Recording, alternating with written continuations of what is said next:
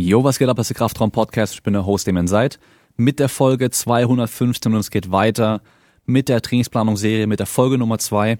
Und heute schauen wir uns die Makroebene an, also die große, übergeordnete Ebene. Und es geht so um das große Ganze im Vergleich zu den kleinen Details. Wir schauen uns Anforderungsprofil an, wie man so ein Anforderungsprofil erstellt, wie sowas aussehen kann, was es überhaupt ist, warum man es braucht. Dann eine Leistungsdiagnostik, was es bedeutet, wann man die macht, wie man die macht, warum man die macht und äh, was integratives Testen ist. Und dann natürlich auch im Athletiktraining so ein sehr wichtiger Begriff Transfer, also Transfer von Training zur Zielsportart oder auch sportspezifisches Training. So der, der wichtigste Begriff überhaupt wahrscheinlich, von dem man wieder mal hört. Und dann noch das Konzept vom Lückenfüllen. Und für alle, die das jetzt nur als Tonaufnahme sich anhören, es gibt's auch auf YouTube das Ganze, da kann man die Präsentation dazu noch sehen und sich dann auch eben noch anschauen, was ich dazu geschrieben habe.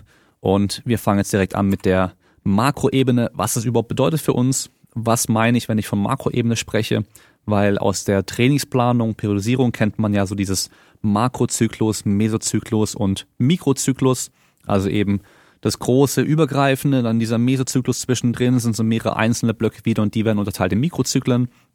Und deswegen habe ich es auch so aufgebaut. Mit Makro meine ich aber so das wirklich allgemeine, allumfassende Trainingsziel. Die langjährige Trainingsplanung, falls man über von Planung sprechen kann, deswegen habe ich es in Anführungszeichen geschrieben, und auch so dieses Erkennen vom Potenzial, wofür wir eben das Anforderungsprofil und die Leistungsdiagnostik brauchen, ähm, wo es dann eben um Defizite und sowas geht und auch um Transfer. Bei den Mesozyklen, da spreche ich dann eher von Zwischenzielen. Da geht es um die Periodisierung an sich, also wie mache ich das dann auch, die Zyklisierung, dann schauen wir uns da Trainingseffekte und das Steuern von Belastung und Progression an. Und bei den Mikro, in der Mikroebene geht es dann eben um die Trainingspläne, um die einzelnen Trainingseinheiten. Also was mache ich in der Woche, was mache ich Montag, was mache ich Mittwoch, äh, wie fange ich meine Mittwochstrainingseinheit an, welche Übung mache ich da, die konkrete Übungsauswahl auch und ähm, wie viel Gewicht nehme ich zum Beispiel bei der ersten Übung und so weiter. Das heißt, die meisten, wenn sie von Trainingsplanung sprechen, sprechen sie eher von dieser Mikroebene oder denken da auch nur dran. Also was mache ich Montag, was mache ich Mittwoch und so weiter. Wie baue ich meine Trainingseinheit auf? Was mache ich als erstes? Was mache ich im Warm-up? Wie steigere ich die Gewichte innerhalb von der Trainingseinheit? Welche Übung mache ich überhaupt und ähm, wie viel Gewicht nehme ich da und so weiter. Aber um das überhaupt sinnvoll machen zu können, haben wir auch in der letzten Folge ja schon gesagt, benutzen wir den Top-Down-Approach. Das heißt, wir fangen von dem großen, übergeordneten Ziel an und arbeiten uns dann Schritt für Schritt runter. Und Ziele im Training, da können wir, kennt man diese Begriffe SMART, also was war es? Spezifisches Ziel, es muss messbar sein, es muss angemessen sein, es muss relevant sein oder, oder, äh, oder erreichbar sein und es muss terminiert sein. Das heißt, ich will zu Zeitpunkt XY so und so viel Kilo mehr bei der Kniebeuge schaffen zum Beispiel. Das wäre dann so ein smartes Ziel. Ähm, was man jetzt bei diesen, bei diesem allgemeinen Trainingsziel aber vielleicht sagen kann, wäre das eher sowas ähnlich wie so ein Mission Statement von einer großen Firma.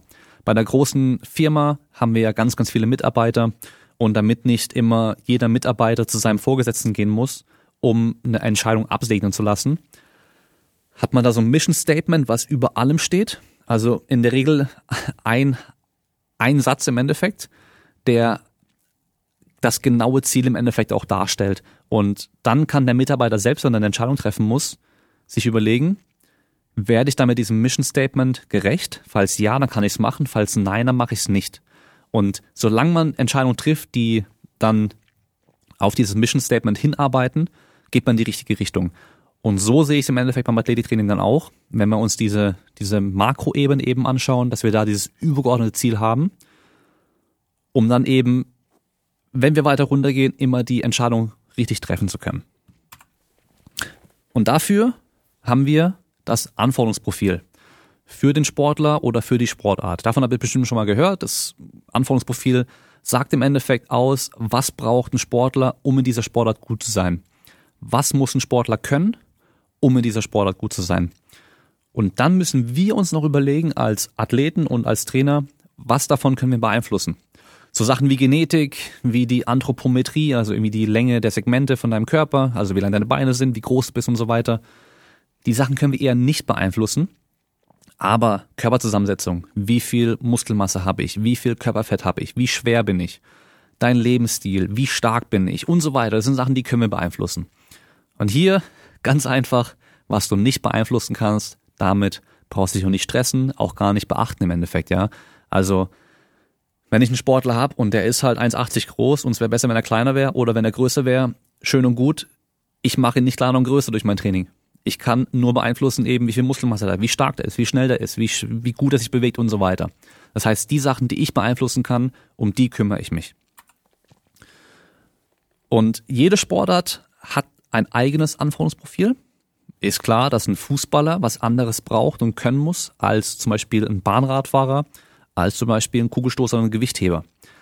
Relevante Faktoren können da je nach Sportart sein, sowas wie Laufdistanz in dem Spiel zum Beispiel, die Geschwindigkeit, die man, in der man sich bewegt, die Dauer der Belastung, die Dichte der Belastung, die relative Intensität, Kraftanforderungen, die Häufigkeit, Saisondauer, wie viel Training ich mache und so weiter. Also da kann man sich für jede Sportart ganz, ganz viele Sachen raussuchen. Und wir haben innerhalb der Sportarten aber auch Unterschiede.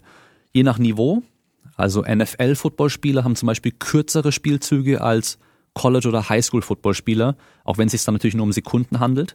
Dann haben wir je nach Position Unterschiede, dass ein Lineman im Football was anderes können muss und braucht, um gut zu sein als ein Receiver, sollte auch jedem klar sein. Genauso wie im Fußball ein Torwart was anderes können muss wie der Stürmer. Dann haben wir je nach Stil, wie du die Sportart machst, Unterschiede. Also ein Boxer, der zum Beispiel ähm, ultra die Knockout-Power hat und nur einen Schlag treffen muss, äh, der hat vielleicht dann einfach so eine Power, dass der wirklich nur den einen Treffer landen muss und der wird vielleicht auch nicht so oft zuschlagen, als vielleicht ein anderer Boxer, der halt einfach nicht so hart zuschlagen kann, aber eine super Ausdauer dann hat und ähm, über das Volumen zum Beispiel dann eher seinen Gegner besiegen kann. Das heißt, auch da ist der Stil wieder entscheidend. Und was wir uns noch angucken müssen, was ganz wichtig ist, sind die häufigsten Verletzungsbilder oder die häufigsten Verletzungen, die auftreten in der Sportart, weil dann können wir uns auch überlegen, was können wir da vielleicht machen, um das Risiko, sich zu verletzen, zu senken, falls das möglich ist. Ich bin bei solchen Sachen immer sehr vorsichtig. Wir können uns überlegen, welche Erscheinungsform der Kraft haben wir? Ist es hauptsächlich konzentrisch, hauptsächlich exzentrisch oder ist es eher konzentrisch, exzentrisch? Haben wir vielleicht isometrisch sehr viel? Dann welche Arten der Schnelligkeit? Ist es eher zyklisch oder azyklisch? Also zyklisch wäre dann sowas wie zum Beispiel Sprinten, azyklisch wäre zum Beispiel so ein einzelner Sprung.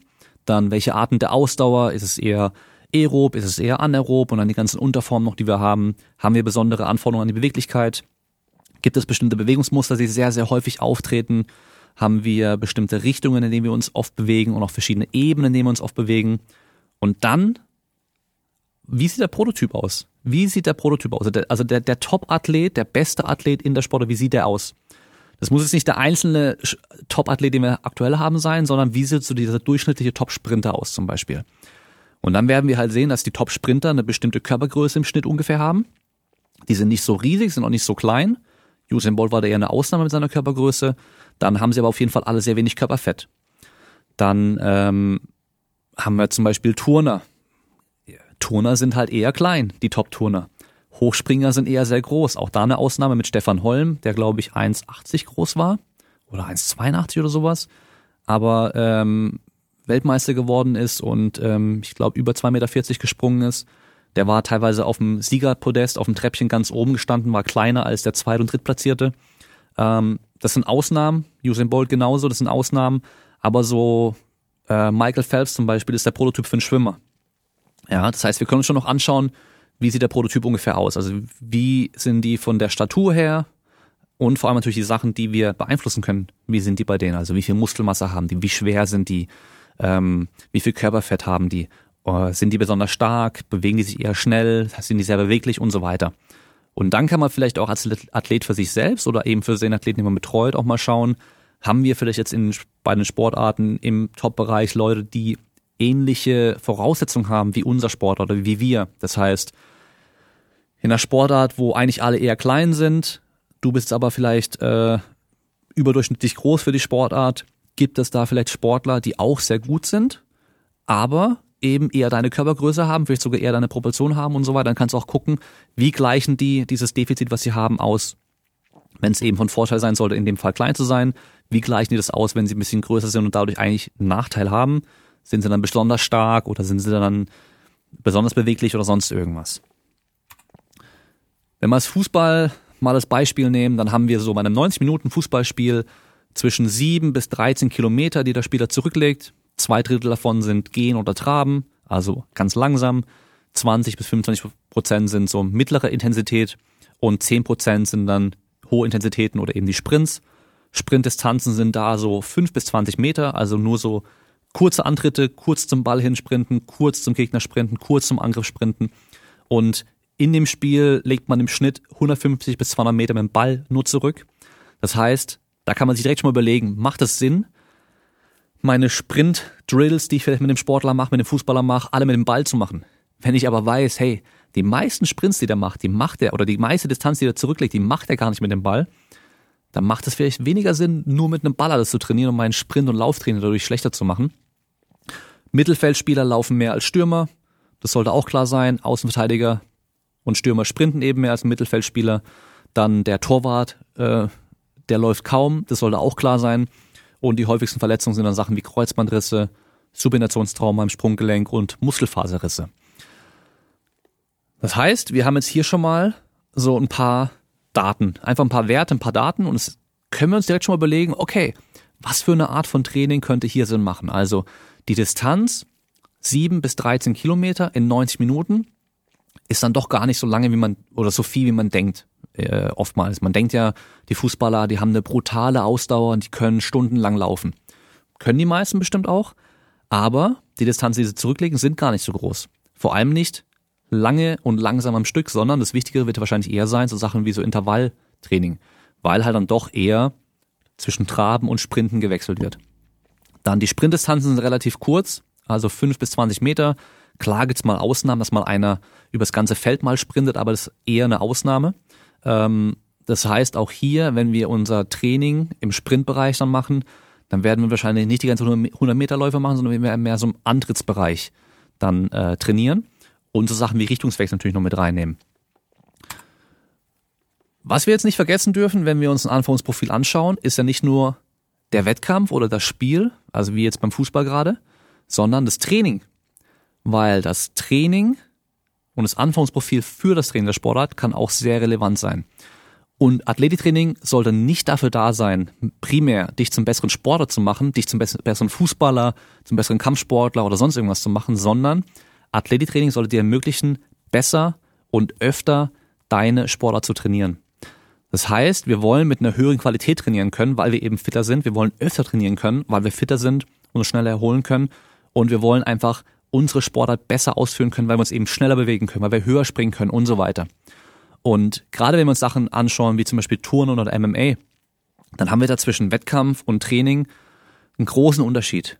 Also im Turnen im Wettkampf, das sind die einzelnen Geräte, die man macht, die Belastungen, die sind zwar sehr intensiv, aber dann doch relativ kurz insgesamt gesehen. Aber wenn du dir dann eine Trainingswoche von einem Turner oder Turnerin anschaust, auf dem höchsten Niveau, dann sind die jeden Tag stundenlang in der Halle am Trainieren und gehen vielleicht danach noch in den Kraftraum. Das heißt, die müssen für das Training, was sie machen, für die ganzen Disziplinen, die sie trainieren müssen, super fit sein, damit sie jeden Tag über Stunden hinweg trainieren können, um am Schluss im Wettkampf dann eben kurz diese maximale Leistung bringen zu können. Und im MMA sieht's genauso aus. Je nach Niveau, wo du bist, also nehmen wir jetzt mal die UFC, also auf dem allerhöchsten Profiniveau, dann hast du da dreimal fünf Minuten oder bei einem Titelkampf oder Hauptkampf fünfmal fünf Minuten. Wenn du dir eine Trainingswoche anschaust, dann haben die jeden Tag in der Regel zwei Trainingseinheiten, vielleicht sogar manchmal drei, gehen vielleicht morgens laufen, längere Distanz, dann haben sie eine Trainingseinheit, wo sie nur wresteln, zum Beispiel für eineinhalb Stunden und dann noch äh, gehen sie in den Kraftraum danach dann oder sie haben eben Pratzentraining, dann machen sie noch Sparring und so weiter. Das heißt, die Belastung, die sie über die Trainingswoche hinweg haben, ist deutlich umfangreicher und größer, als was sie am Schluss beim Wettkampf haben. Das heißt, auch hier geht es darum, dass du dann für diese unmittelbare Wettkampfvorbereitung fit sein solltest, wenn du zum Beispiel einen Kampf hast und du jetzt acht Wochen lang dich darauf vorbereitest, speziell auf deinen Gegner mit den Sachen zu trainieren, die du brauchst, um deinen Gegner äh, gut besiegen zu können. Also wenn der zum Beispiel ein Wrestler ist und du bist eher im Standenkämpfer, dann wirst du viel wresteln, damit du seine Takedowns ablocken kannst zum Beispiel und wirst halt eben speziell dann dafür hintrainieren. Und dafür musst du halt fit sein, dass du das möglichst viel und gut üben kannst. Das heißt, immer auch beachten, wie sieht das Training aus und wie kann ich eben besser und mehr und öfter und mit der höheren Qualität auch trainieren. Dafür muss man auch fit sein. Und was sagt uns jetzt so ein Anforderungsprofil überhaupt?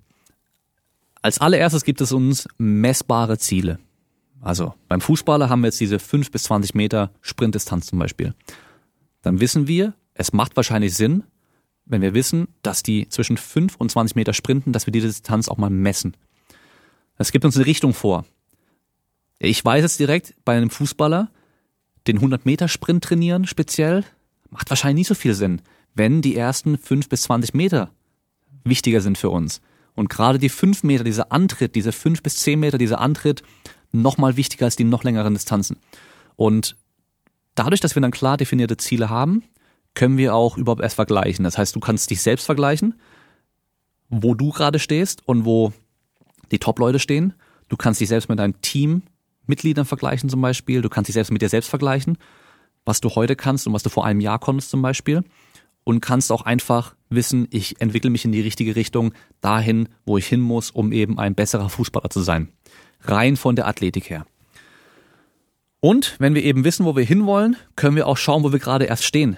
Und erst ab dann können wir überhaupt auch Training planen, weil wenn ich nicht weiß, wie schnell bin ich gerade und wie schnell muss ich sein oder wie stark bin ich gerade, wie stark muss ich sein oder ähm, welche Kraftart oder welche welche ähm, Erscheinungsform der Kraft ist überhaupt wichtig und wie viel kann ich da gerade? Habe ich da ein Riesendefizit oder bin ich da schon ausreichend stark genug? Soll ich vielleicht in einem anderen Bereich eher trainieren? Erst wenn wir das wissen, können wir uns wirklich auf Trainingsplanung dann im nächsten Schritt im Endeffekt fokussieren. Und da kommt dann eben die Leistungsdiagnostik ins Spiel. Und dann müssen wir uns fragen, warum testen wir überhaupt? Was testen wir und wann testen wir? Weil Leistungsdiagnostik an sich, klar, super Begriff, es wird auch mittlerweile, glaube ich, immer öfter mit geworben, so hey, bei uns gibt es eine professionelle Leistungsdiagnostik für Fußballer oder für Radfahrer oder wir machen eine Laufbandanalyse, wir machen eine Spiroergometrie. Aber wenn die Leute mit den Daten nichts anfangen können und gar nicht wissen, sind die relevant für mich, ist es eher relativ unnötig und dann auch nicht wissen, wann soll ich die machen. Und falls ich eine machen möchte, was soll ich testen? Also warum überhaupt testen? Wie gesagt, Athletiktraining verbessert nicht die Sportart oder dich als Sportler in der Sportart, sondern nur einzelne physiologische Komponente, die nicht direkt zur Sport, in der Sportart abgefragt werden. Es gibt so Sachen wie Powerlifting, das sind Ausnahmen, wo das Training auch der Sportart entspricht. Das heißt, wir machen im Training genau das, was wir in der Sportart auch machen. Und wir können halt auch mit dem Training direkt abfragen, was wir in der Sportart machen. Aber der Kampfsportler zum Beispiel, wenn wir mit dem Athletiktraining machen, dann machen wir ja mit dem keinen Kampf, sondern wir gehen mit dem in den Kraftraum. Wir machen den schneller, stärker, ausdauernder und so weiter. Das heißt, die Sachen, die wir in der Sportart nicht direkt abfragen, weil in der Sportart am Schluss im Wettkampf wird abgefragt, wer ist der bessere Kämpfer zu dem Zeitpunkt oder wer hat den besseren Kampfstil im Vergleich zu seinem Gegner.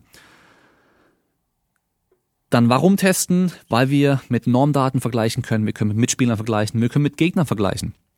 Und wir haben auch ohne regelmäßiges Überprüfen keine Informationen über Fortschritte. Das heißt, wir wissen nicht, wenn wir trainieren und nie testen, ob unser Training überhaupt fruchtet. Bringt unser Training was? Macht uns unser Training besser oder können wir es einfach bleiben lassen? Das heißt, dieser, nochmal zurück zur letzten Podcast-Folge, dieser Regelkreis äh, von Training mit Zielsetzung, dann Planung, Durchführung und Kontrolle. Die Kontrolle ist eben dann dieses Testen. Zielsetzung und Kontrolle ist dann Anforderungsprofil und Leistungsdiagnostik. Und nur mit diesen beiden Sachen können wir auch von einem richtigen Training sprechen. Was wir auch noch machen können, durchtesten, ist, dass wir Zusammenhänge zwischen Wettkampfleistung und Trainingsleistung vielleicht auch erkennen können. Dass wir zum Beispiel merken können, so hey, immer wenn er im Training anfängt, in, in dem oder dem oder dem hier besonders gut zu werden oder besonders gute Leistung zu bringen, läuft es im Wettkampf auch besser. Dann haben wir vielleicht so eine Korrelation gefunden, dass wir wissen, ey, immer wenn er besonders hoch springt, wenn wir die Sprungleistung testen zum Beispiel, immer wenn er besonders hoch springt, hat er dann im Wettkampf bessere Leistung. Also kann ja in vielen Sportarten auch zum Beispiel so sein. Dann, was testen wir? Weil klar, jetzt hast du einen Fußballer und überlegst dir, ähm, welche Tests mache ich jetzt mit dem? Und da gibt's Testbatterien von den Sportverbänden teilweise schon. Also der DFB hat seine Testbatterie oder hat ähm, Sachen, die ähm, da standardmäßig getestet werden. Zum Beispiel beim DFB, also beim Deutschen Fußballbund, wird der 30-Meter-Sprint getestet aus dem Stand, ähm, ich glaube, ein Meter vor der ersten Lichtschranke wird gestartet, einfach aus so einer Schrittstellung. Und dann werden die 5 Meter, 10 Meter, 20 Meter und 30 Meter Zeiten gemessen, einfach bei einem Sprint. Oder man macht dann in der Regel drei Sprints. Und dann kann man halt eben bei diesen 5 und 10 Meter die, diese Antrittsgeschwindigkeit oder Antrittsleistung äh, äh, rauslesen und dann bei den 30 Metern halt eben so diese Höchstgeschwindigkeiten, die sie dann erreichen. Und macht in dem Fall natürlich Sinn, weil wir haben ja gesehen, Fußballer sprinten im Schnitt 5 bis 20 Meter Distanzen im Spiel und eben nicht wirklich länger. Dann haben wir konditionelle Fähigkeiten, ganz wichtig, können nicht direkt getestet werden. Du kannst deine Kraft nicht testen. Du kannst eine Fertigkeit testen, in der Kraft relevant ist. Zum Beispiel, du kannst deine Kniebeuge testen, aber du wirst dadurch nicht deine Beinkraft direkt testen können oder die Kraft eines Muskels. Also auch wenn du jetzt zum Beispiel dich in den Beinstrecker reinsetzt, du wirst nicht von deinem Quadrizeps die Kraft testen können, sondern nur wie viel Leistung du im Beinstrecker bringen kannst. Das ist auch nochmal wichtig zu wissen. Dann ähm, können wir uns immer überlegen, gibt es Sachen, die ich vielleicht akut testen muss, nur in einer bestimmten Trainingsphase oder vielleicht eben einfach jedes Training zum Beispiel? Oder gibt es Sachen, die ich nur langfristig hin und wieder mal testen muss? Weil wir können uns auch überlegen, je nachdem, wie es dann in den nächsten Folgen mit der Trainingsplanung aussieht, je nachdem, was für einen Sport ich mache, habe ich vielleicht eine lange Vorbereitungsperiode, wo ich ganz weit weg bin von dem, was ich in meinem Sport später mache. Und ich mache da vielleicht ganz viel, ganz viel Muskelaufbautraining. Aus welchem Grund auch immer. Ich mache ganz viel Muskelaufbautraining und ich sprinte und springe zum Beispiel gar nicht. Macht es da dann überhaupt Sinn, Sprints und Sprünge zu testen, wenn wir wissen, dass wir das gerade überhaupt nicht trainieren und gerade eher so trainieren, dass wir wahrscheinlich akut sogar ein bisschen schlechter werden? Dann ist die Frage, ja, bringt mir die Information überhaupt was? Und dann sollten wir uns wahrscheinlich überlegen, welche Tests können wir machen, die möglichst aussagekräftig für uns sind, also die einen hohen Transfer haben zu dem, was wir wissen wollen, also oder zu unserem Sport im Endeffekt. Das heißt, für einen Powerlifter wird eine Beinpresse nicht so wichtig sein wie zum Beispiel eine Frontkniebeuge oder eine ganz normale Kniebeuge, weil das einfach näher an seiner Sportart dran ist. Ähm, genauso wird es zum Beispiel für einen Fußballer, wenn man dann Ausdauertest macht, welchen auch immer, erstmal egal, besser sein, auf einem Laufband oder äh, draußen im Stadion das zu machen, als auf dem Fahrrad oder Ruderergometer. Andersrum für einen Radfahrer wird es auf dem Fahrrad besser sein, weil es einfach deutlich näher an der Sportart dran ist und wir dadurch einen höheren Transfer haben werden. Dann natürlich immer bedenken, ähm, die Gütekriterien Reliabilität und Validität, die wollen wir auf jeden Fall auch äh, immer beachten. Das heißt, die Testverfahren, die ich benutze in dieser Leistungsdiagnostik, sind die reliabel, und sind die valide. Reliabel heißt, wenn ich den Test jetzt zehnmal mache, kommt dann auch zehnmal ungefähr das gleiche Ergebnis raus oder kommen da immer andere Ergebnisse raus. Und valide teste ich damit auch das, was ich wirklich testen möchte. Also wenn ich zum Beispiel mein Gewicht testen möchte, dann soll ich dafür eine Waage nehmen, die halt genau ist, damit ich jedes Mal, wenn ich mich draufstelle, mein Körpergewicht genau anzeigt und die nicht eine große Schwankung hat. Und ich halt, ich nehme halt nicht ähm, zum Beispiel meinen Bauchumfang, weil mein Gewicht werde ich mit meinem Bauchumfang nämlich nicht messen können, sondern den Bauchumfang. Äh, sollte jedem klar sein, ist auch äh, total logisch, aber es gibt halt doch leider viele Testverfahren, die dann doch nicht so reliabel und vor allem auch nicht valide sind. Aber vielleicht gibt es noch teilweise keine bessere Möglichkeit. Da muss man sich aber fragen, macht das Testen überhaupt Sinn? Dann auch noch wichtig, so Sachen wie Relevanz und Störvariablen. Und da kommt auch noch so ein bisschen dieses Labor- und Feldtest, der Vergleich nochmal ein bisschen ins Spiel. Ich habe jetzt hier für alle, die zuhören, ein Bild von einem Isomet 2000 von der Beinpresse. Das ist ein isokinetisches Training- und Testgerät. Da kann man ähm, eine Person festspannen, dass sie sich wirklich so gut wie nicht bewegen kann.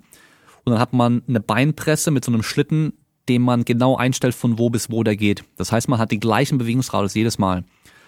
Ähm, die Einstellung von allen Sachen, die man da einstellt, eben auch der Sitz und wie man fixiert ist, alles um drum und dran, wird alles gespeichert. Das heißt, wir werden bei jedem Test genau die gleichen Einstellungen haben. Und man kann noch einstellen, eben isokinetisch, dass der Schlitten sich immer gleich schnell bewegt, egal wie fest man dagegen drückt. Und ähm, hat dann eben halt diese bestimmte Geschwindigkeit, in der man arbeitet.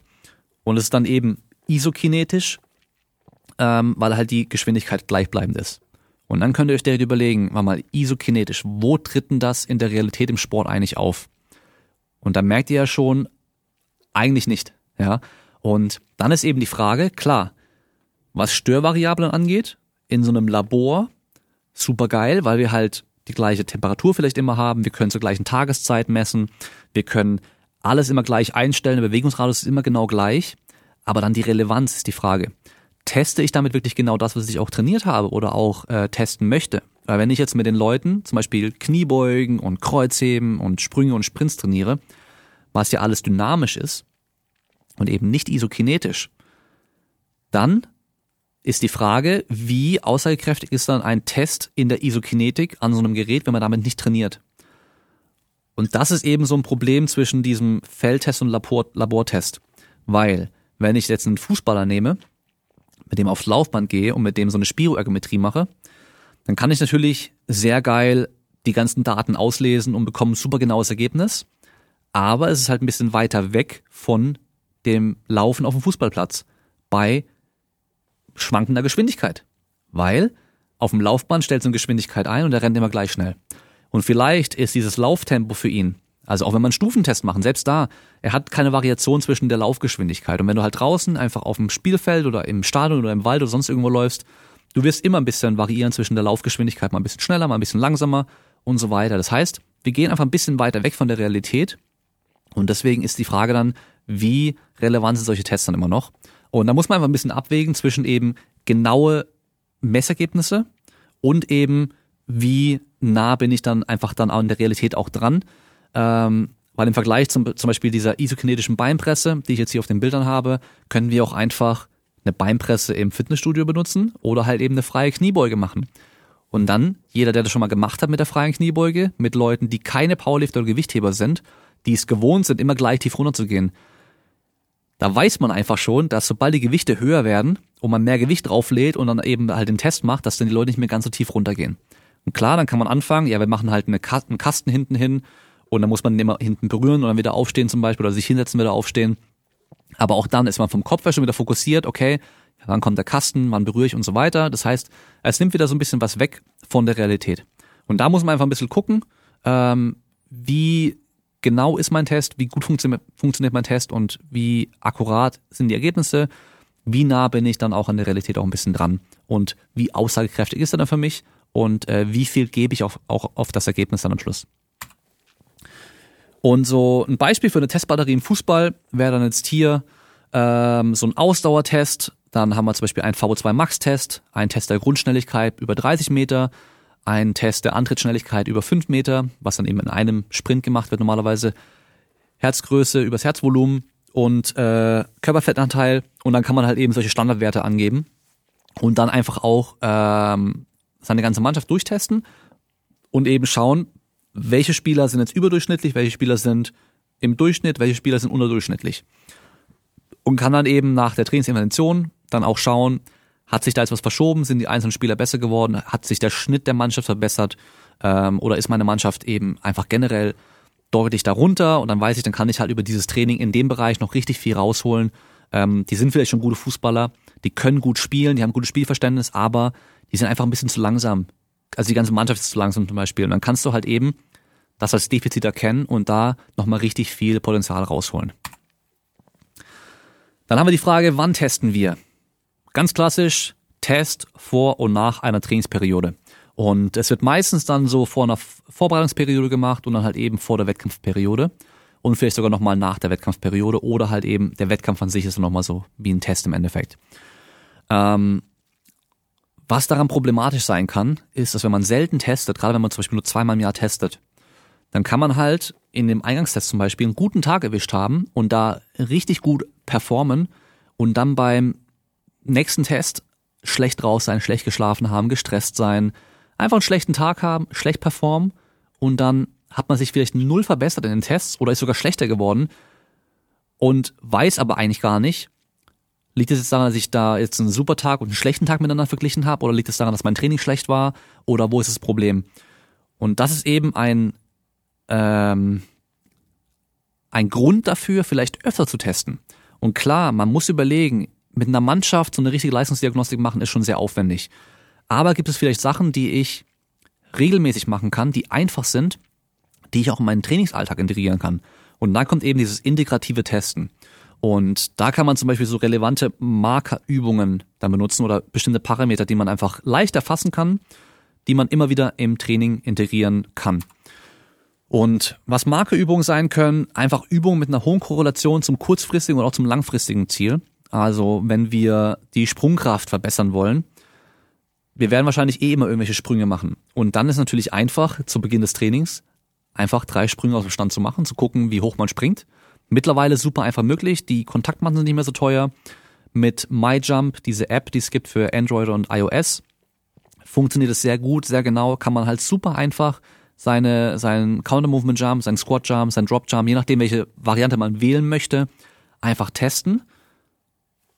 Geht innerhalb von paar, äh, paar Minuten im Endeffekt, hat man seine drei Sprünge gemacht, das ist schnell ausgewertet und man weiß direkt, okay, nach ein paar Wochen sehe ich einen Trend. Ich sehe, es geht langsam bergauf. Meine Sprünge werden einfach langsam besser. Dann weiß ich, ich bin auf dem richtigen Weg. Vor allem, wenn das mein Trainingsziel auch sein sollte. Ähm, was man damit natürlich auch noch machen kann, was vielleicht einige von euch eh schon anwenden, ist dann mit solchen Übungen, die man nach dem Warm-up oder im Warm-up vielleicht auch macht, einfach so diese Readiness, also wie fit bin ich gerade, wie, äh, wie gut ist meine Leistung jetzt gerade im Moment für mein Training dann auch ähm, zu testen. Also sei es eben ein 5 oder 10 Meter Antritt oder sei es eben ein Counter-Movement-Jump oder ein Drop-Jump, je nachdem, was man halt auch für ein Training macht. Es kann auch im Kraftsportbereich zum Beispiel auch so ein Velocity-Based Training Test dann sein, dass man sagt, ähm, man nimmt halt seine, man misst einfach die Geschwindigkeiten beim Warm-up schon und versucht die maximal schnell zu bewegen. Dann sieht man halt, okay, meine Durchschnittsgeschwindigkeit beim, bei 100 Kilo heute ist ähm, 0,5, nee, warte mal, äh, 0,1 höher, 0,1 Meter pro Sekunde höher als sonst. Dann habe ich halt heute einen guten Tag, das weiß ich auch. Und damit kann man Autoregulation einfacher machen, Ermüdungsmanagement und vor allem man kann schneller reagieren. Ähm, Gerade wenn man sowas nicht macht und keine Daten im Training grob erfasst, also generell erfasst, also sogar nicht mal das Training protokolliert, dann weiß man gar nicht, ob man jetzt zum Beispiel die letzten zwei, drei Wochen mit der Leistung immer weiter runterging, sich da so in so ein Loch reintrainiert und eigentlich schon längst hätte anfangen müssen, Belastung rauszunehmen oder Umfang rauszunehmen oder einfach so ein Deload zu machen. Und wenn man halt merkt, okay, die letzten vier Trainingseinheiten ist meine Sprungleistung runtergegangen, dann bin ich wahrscheinlich gerade in so einem Bereich, wo ich sage, okay, wir sind jetzt an so einem Limit vom Training her. Ich bin mit Ermüdung recht weit oben. Ich kann jetzt einfach mal ein kleines bisschen zurückgehen. Also immer so ein paar Schritte nach vorne machen, bis man eben an so eine Grenze kommt und dann wieder ein, zwei Schritte zurückgehen, um dann wieder von vorne anzufangen, wieder ein paar Schritte nach vorne zu gehen und halt eben da viel einfacher und vor allem schneller auf die Ermüdung reagieren zu können. Und noch ganz kurz zum integrativen Testen, weil der Gedankengang dahinter ist wahrscheinlich interessant für euch und zwar mit Nico Kappel mache ich seit fast zwei Jahren mittlerweile. Jedes Training zwei Sachen. Und zwar, er macht sein ganz normales Warm-up, Standard-Warm-up, immer das gleiche eigentlich.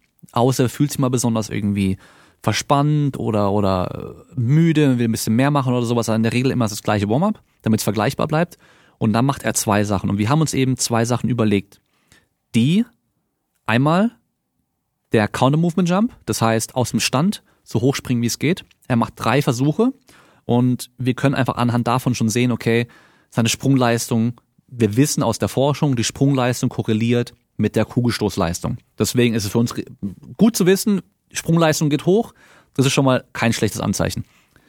Und ein Standstoß. Das heißt, er steht einfach in der Schrittstellung da, wie wenn er normalerweise Kugel stoßen würde. Nach seiner Sechsvierteldrehung steht er dann da in der Position und stößt von da aus die Kugel. Auch drei Versuche, manchmal auch einen vierten Versuch, wenn er sagt, okay, die habe ich nicht gut getroffen und misst die Versuche einfach auch. Die macht er im Warm-up sowieso schon. Und dann haben wir jetzt aber noch die Daten einfach erhoben von diesem Standstoß.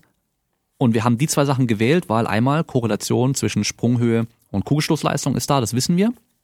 Und beim Standstoß habe ich mir überlegt, ich möchte keinen technisch schwierigen oder komplexen Stoß benutzen, sondern ich möchte was möglichst einfaches machen, technisch gesehen, wo es hauptsächlich um die körperliche Leistung geht. Also hauptsächlich, wie viel Dampf hat er jetzt? Wie viel Dampf kann er in die Kugel reingeben?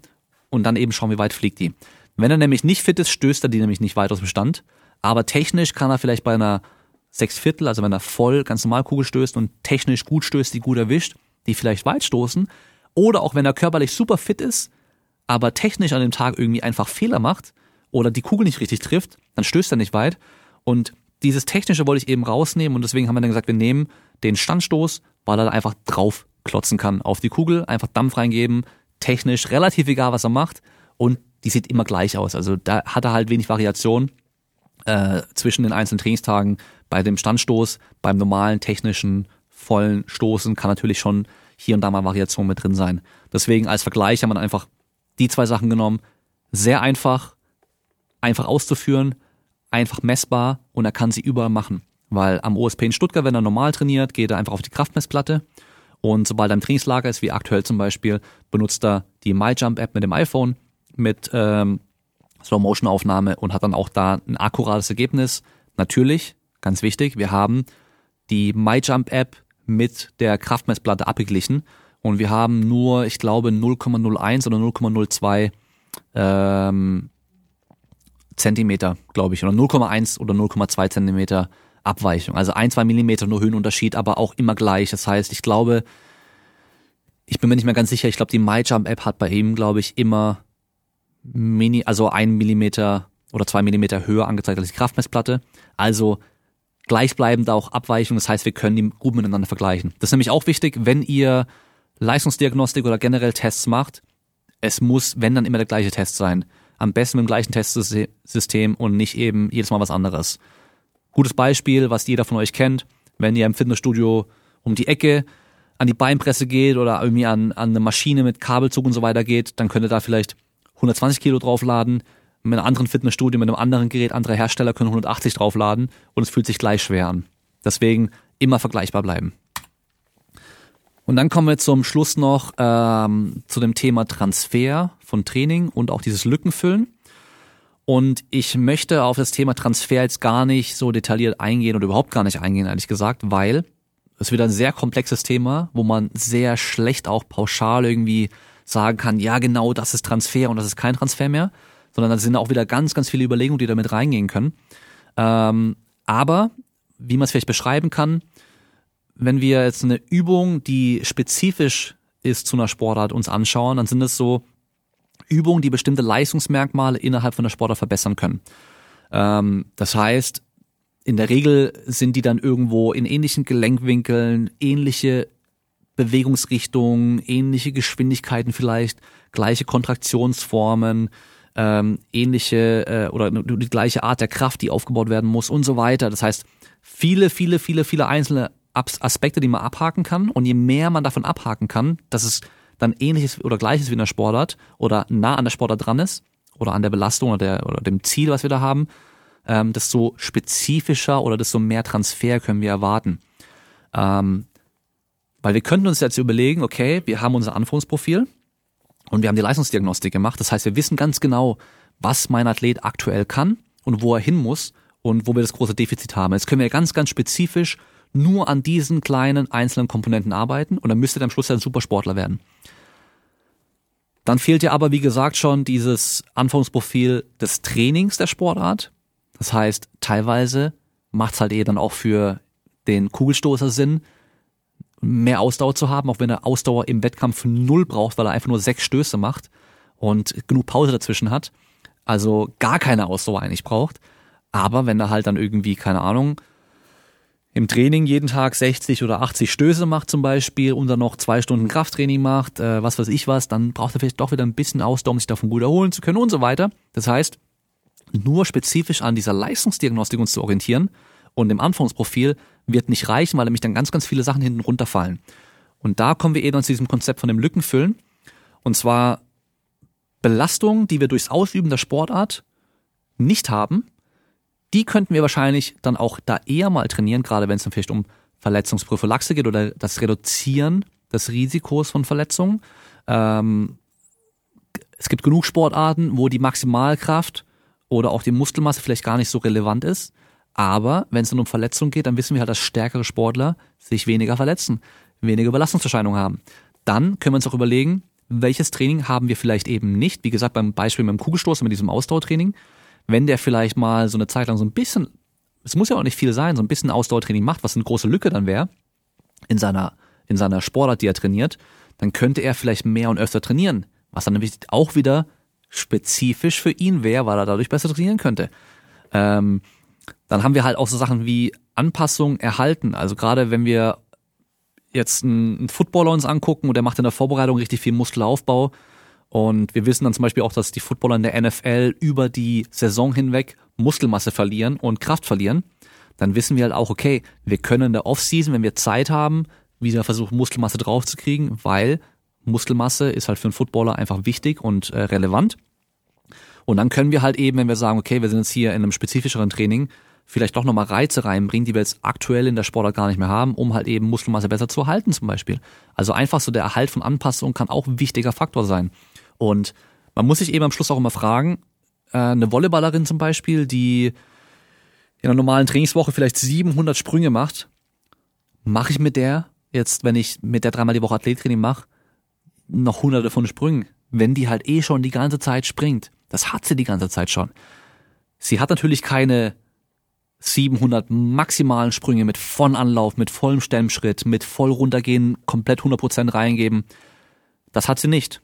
Das macht wahrscheinlich auch Sinn, sowas noch extra zu, zu trainieren, dass sie halt einfach die Sprungleistung an sich verbessert. Aber was sie eben auch gar nicht hat, ist halt mal eben voll das Kniebeugen zum Beispiel, voll das, die Hüfte beugen, also so diese tiefen Gelenkwinkel mal reinzugehen, in die großen Bewegungsradius reinzugehen, mal langsame Geschwindigkeiten, hohe Widerstände zum Beispiel, also Sachen, wo vielleicht andere Strukturen anders drauf reagieren, die wir in der vielleicht dann so nicht haben, also gerade zum Beispiel Sehnen, könnte man auch überlegen, ja, durch die Sportart haben wir halt bei den Sehnen zum Beispiel so und so und so Anpassungen. Wenn ich jetzt noch mehr Belastung hier reingebe, gibt's halt vielleicht Überlastung, kann ja gut sein. Aber wenn ich vielleicht eine andere Belastung mit reinnehme, dann habe ich nicht so die Gefahr von einer Überlastung von einem bestimmten Gewebe hier zum Beispiel, aber ich habe einen neuen Trainingsreiz, um dieses Gewebe vielleicht besonders aufzubauen, was mir langfristig wieder besseres Training ermöglichen kann. Und deswegen auch hier bitte nicht immer nur an super sportartspezifisch oder sportspezifisch oder Übung mit Megatransfer denken, sondern eben auch gucken, habe ich hier irgendwo riesige Lücken, die ich vielleicht füllen kann, um eben mir viel anderes einfacher zu machen. Ähm, sonst würden wir als Gewichtheber nämlich nur reißen und stoßen, eine Wiederholung, maximal Schmerz jedes Mal machen. Das funktioniert für eine Zeit lang, aber irgendwann funktioniert es nicht mehr. Genauso wie im Powerlifting, wenn du jedes Mal ins Training gehst, Kniebeuge, ein Maximalversuch, auf einen Maximalversuch hocharbeitest, Bankdrücken und Kreuzheben. Das geht auch für ein paar Wochen vielleicht gut, aber ab dann geht halt nicht mehr viel. Und da eben, was die Lücken angeht, wenn wir jetzt von so einem super spezifischen Powerlifting-Training ausgehen würden, dann wäre es halt eben Muskelaufbau. Was am Schluss natürlich auch wieder relevant ist, weil selbst Beinstrecker und Beinbeuger, wo wir Muskelmasse aufbauen, die jetzt als Übung keinen hohen Transfer direkt hat zur Kniebeuger, zum Kreuzheben direkt, haben wir über diesen Proxy-Muskelaufbau wieder einen Transfer zu unserer Sportart, weil wir halt dann am Schluss dann mehr Potenzial haben, um dann halt eben später durch unser Kniebeugentraining, was wir dann sowieso machen, mehr Kraft generieren zu können, um halt eben größere Gewichte, Gewichte zu bewegen. Das heißt, es muss nicht immer super spezifisch sein.